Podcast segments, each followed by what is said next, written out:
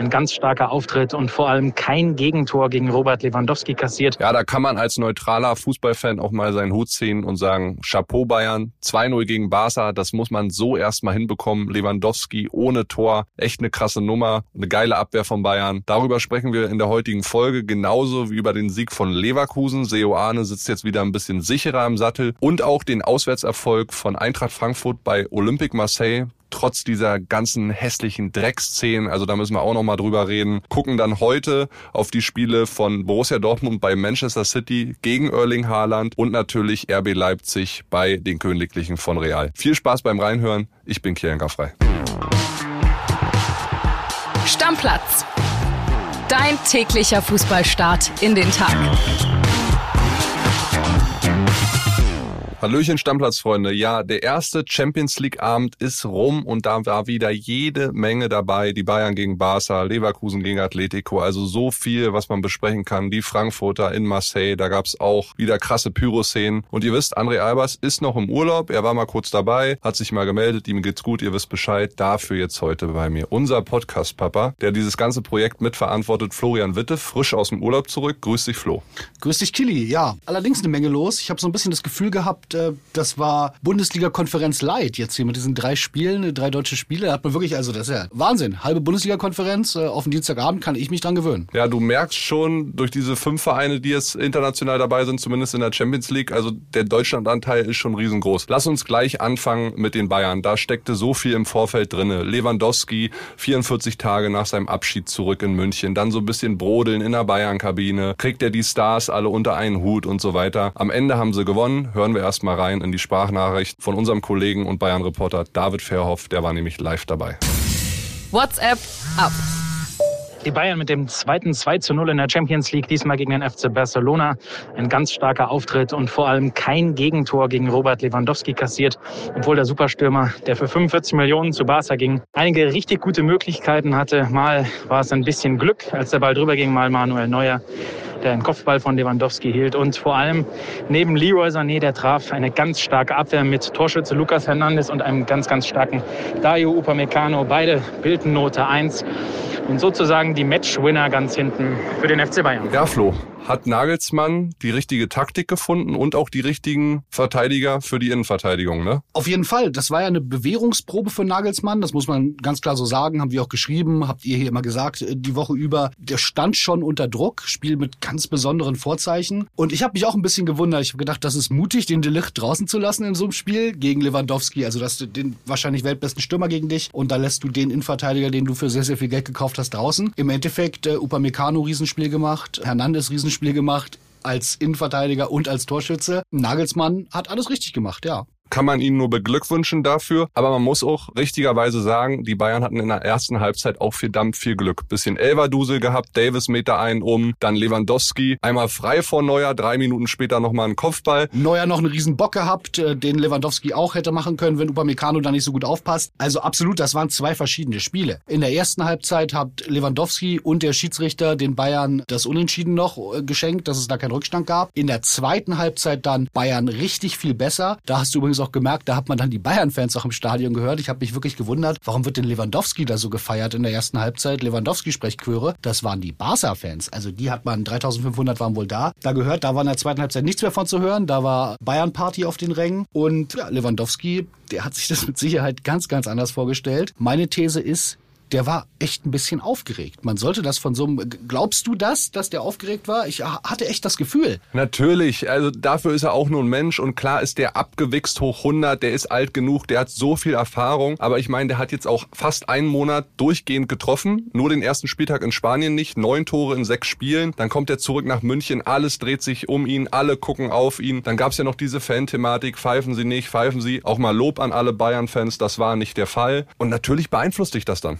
Ja, da kannst du das, glaube ich, nämlich auch. Also man kann immer sagen, abgewichster Millionär und das interessiert ihn alles gar nicht. Wenn du die Bilder gesehen hast im Kabinengang und das alles, natürlich hat ihn das mitgenommen und natürlich beschäftigt den das vorm Tor. Aber unterm Strich bleibt, für Bayern hätte das nicht besser laufen können. Und Nagelsmann hat auch, Stichwort Kabinenbrodeln, eine ganze Menge Probleme da jetzt erstmal mit beendet. Du hast schon gemerkt, auch im Spielvorfeld, äh, erinnere dich an das Sommer-Interview bei Amazon Prime, wo er Brazzo kritisiert. Brazzo hatte ja sowas gesagt, aller ihm ist es wichtiger, dass alle alle Spieler zufrieden sind und dann nimmt er auch mal ein Unentschieden mehr oder weniger in Kauf. Das hat inhaltlich Sammer kritisiert. Also es ist schon ein Thema und das bügelt er jetzt einfach mal glatt, weil vier Minuten einfach ausgereicht haben in der zweiten Halbzeit mit diesem Doppelschlag und jetzt hat er erstmal ein bisschen Ruhe. Und diese Thematik, die es ja auch gab, Sabitzer spielt, Goretzka sitzt draußen. Als Goretzka in der zweiten Halbzeit kam, ist zur Halbzeit oder nach der Halbzeit eingewechselt worden, erstmal gleich eine Chance gehabt, gutes Spiel gemacht, Bayern ganz anders aufgetreten und ich habe ihm danach noch im Interview bei Amazon auch gesehen, Goretzka, da hat er so ein bisschen zurückgerudert, kleine Medienkritik rausgeholt, auch äh, an die Adresse äh, von uns natürlich, hat gesagt, mein Satz mit ich bin bereit für 90 Minuten, der wurde viel zu hoch gehangen. Wenn man dem in die Augen geguckt hat, hat man aber gemerkt, dem ist A, ein Stein vom Herzen gefallen, dass er richtig gut gespielt hat, nachdem er eingewechselt wurde und B, dass den das natürlich beschäftigt hat. Da kann man jetzt immer sagen, das wurde zu hoch gehängt. Das hat gebrodelt in der Kabine, das war ein Problem, das war ein Thema, wäre das schiefgegangen. Oh, oh, oh, das wäre eine unruhige Woche geworden.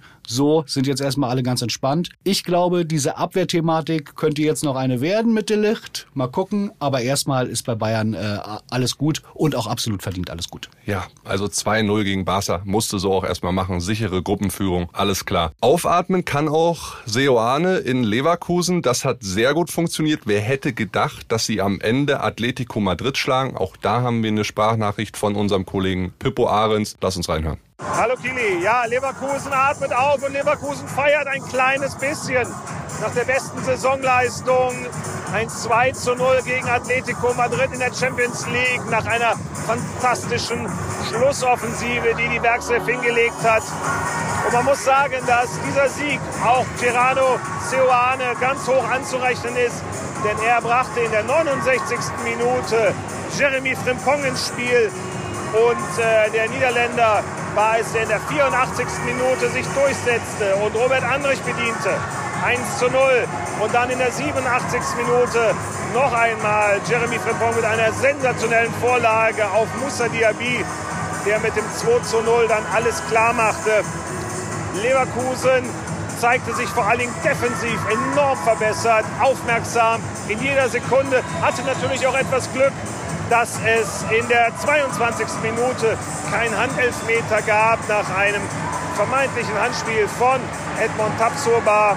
Am Ende aber glückliche Leverkusener, die jetzt hoffen, auch in der Bundesliga am Samstag gegen Werder Bremen endlich die Wende zu schaffen. Am Ende kannst du Seoane nur beglückwünschen, weil er hat den Sieg quasi eingewechselt mit Frimpong, der super vorbereitet, beide Tore, richtiges Händchen gehabt und defensiv auch, wie Pippo gesagt hat, viel besser gestanden. Atletico musste erstmal auch die Null halten und dann zwei Tore machen. Ne? Frimpong eh ein geiler Kicker, ich mag den total gerne und äh, ich muss dabei immer daran denken, ich glaube mir jetzt den Spruch von Marcel Reif, weil ich den so gut fand, gegen Atletico spielen ist immer wie eine Wurzelbehandlung beim Zahnarzt. Also wenn man jede Wurzelbehandlung so äh, entspannt und äh, mit einem tollen Ausgang überstehen würde, wie Leverkusen das bei Atletico gemacht hat, dann äh, würde man, glaube ich, viel lieber zum Zahnarzt gehen. Also Spaß beiseite. Das ist hatte, glaube ich, keiner so mit gerechnet, auch mit der Deutlichkeit am Ende dann. Klar, zweite Tor war sehr spät, aber unterm Strich steht ein deutliches Ergebnis. Und ich kann mir vorstellen, dass das jetzt so ein bisschen der Knotenlöser war für Leverkusen, dass das jetzt auch in der Bundesliga auf einen Weg geht, wo man die Mannschaft vor der Saison eher vermutet hätte.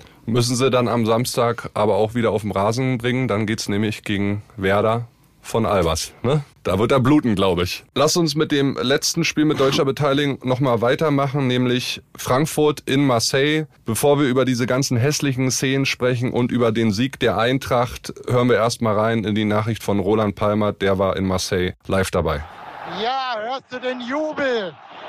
3500 Frankfurter freuen sich über den ersten Champions League-Sieg der Eintracht. Das 1 zu 0 von Jesper Lindström hat tatsächlich gereicht, war noch höher möglich, äh, wenn die vielen Konterchancen durch Polomoani und Kamada besser ausgespielt oder besser verwertet worden wären. Aber plötzlich ist hier die Arena von 66.000 still, die die ganzen 90 Minuten von äh, entfesselten Marseillaiser Fans beherrscht worden war. Leider gab es auch sehr hässliche Szenen. Beide Fangruppen bewarfen sich mit äh, Pyro, mit vielen, vielen Gegenständen. Ein Frankfurter Fan wurde dabei auch schwerer verletzt. Wir wissen noch nicht genau, was er hat. Im Moment ist jetzt erstmal hier Schweigen. Die Frankfurter sind echt platt und die Fans werden jetzt alle Mühe haben, die Nacht hier ein in Marseille zu überstehen. Denn da droht, fürchte ich, noch einige oder drohen noch einige Ausschreitungen. Ja, man kann wirklich nur hoffen, dass alle Eintracht-Fans, 3500 waren es an der Zahl, die Nacht wirklich heil überstanden haben. Die paar Chaoten wieder, es sind wieder Einzelne, die sich da kloppen wollen, die sollen es machen. Das war wieder Wahnsinn. Da beschießen die sich mit Pyro, dann werden Fans verletzt, dann siehst du irgendwelche Hitler-Grüße. Also das passt ja auch gar nicht ja. zur Eintracht Frankfurt. Das geht überhaupt nicht. Und ich sag dir auch ehrlich, so dämlich können diese paar Idioten auch gar nicht sein. Die bescheren diesem Verein, der gerade auf Bewährung ist, wegen dem Platzsturm in der letzten Saison gegen West Ham, wahrscheinlich mit großer Sicherheit jetzt ein Geisterspiel.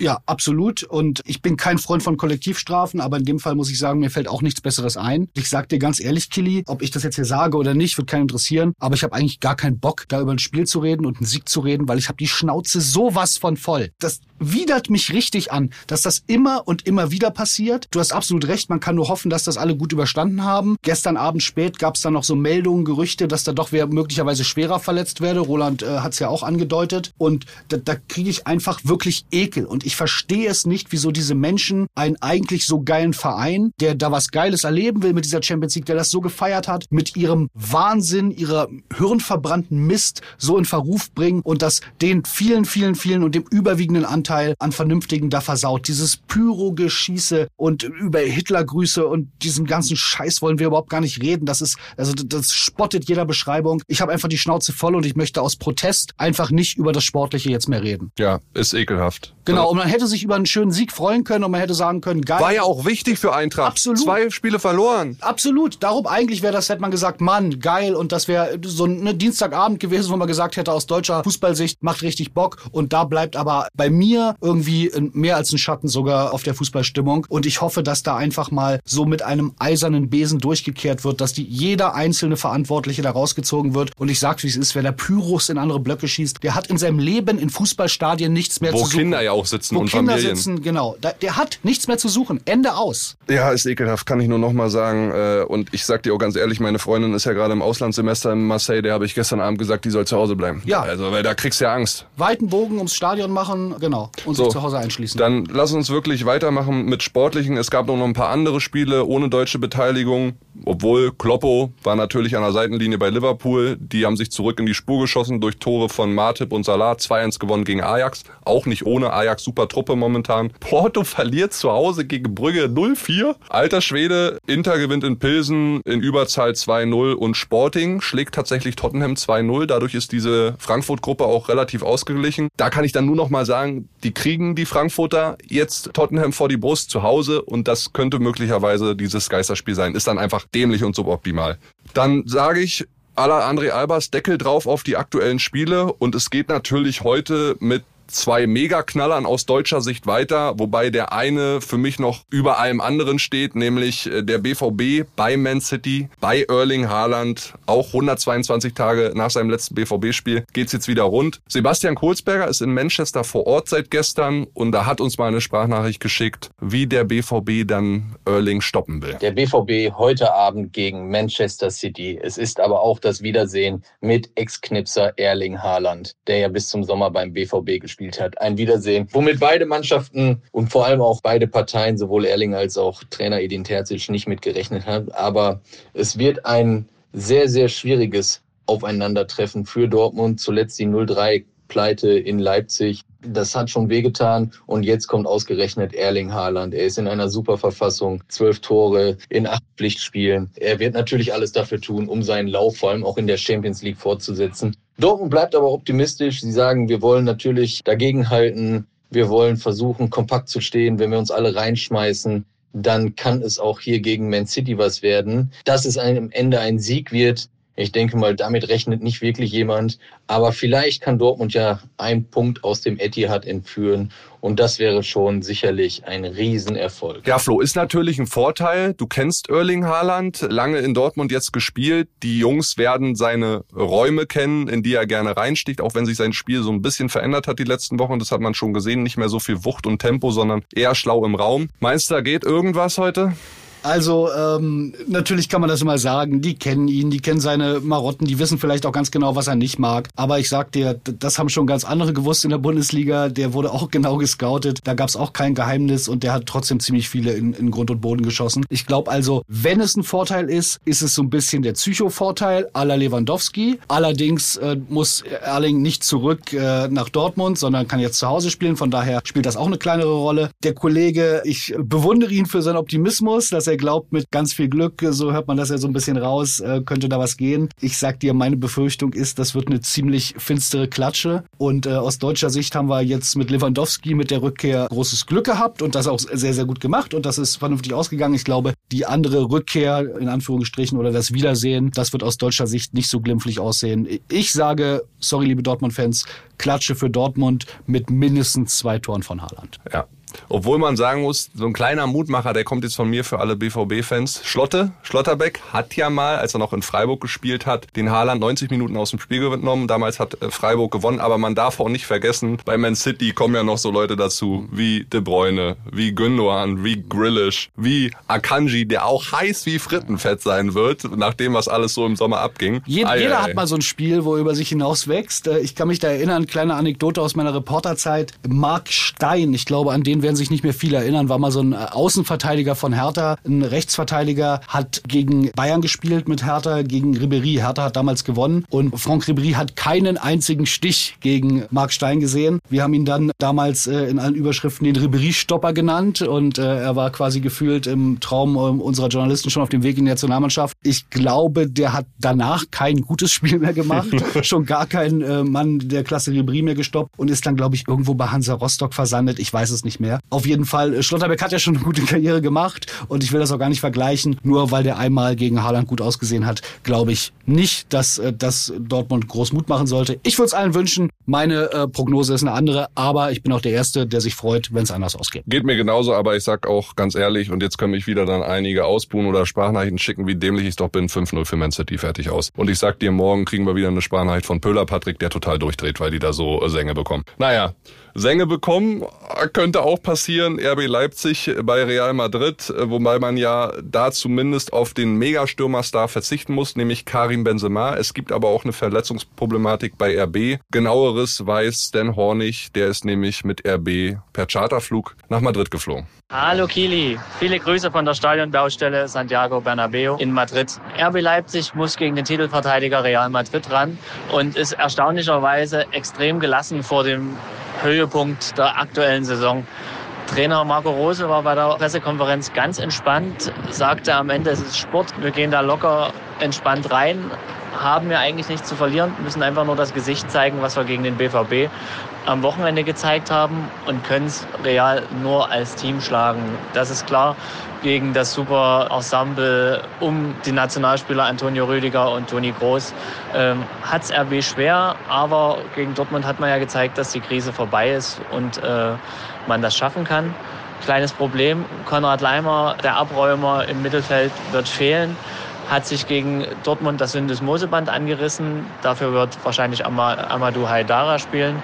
Aber trotzdem, im Fußball ist ja nichts unmöglich, auch wenn natürlich RB der krasse Außenseiter bei Real ist. Aber mal schauen, was passiert. Wichtig wird sein, sich gut zu verkaufen, um dann wieder in der Liga gegen Gladbach zu starten. Ja, Stan sagt, ist so ein Zusatzspiel äh, zwischen Dortmund-Sieg und Auswärtsaufgabe in Gladbach. Ich sehe das genauso. Leimer fällt halt aus. Bitter in Kunku seit 287 Minuten nicht mehr getroffen. Der ist wahrscheinlich auch morgen richtig heiß. Wurde ja von seinem Berater wohl schon im Sommer angeboten bei Real. Wie siehst du's?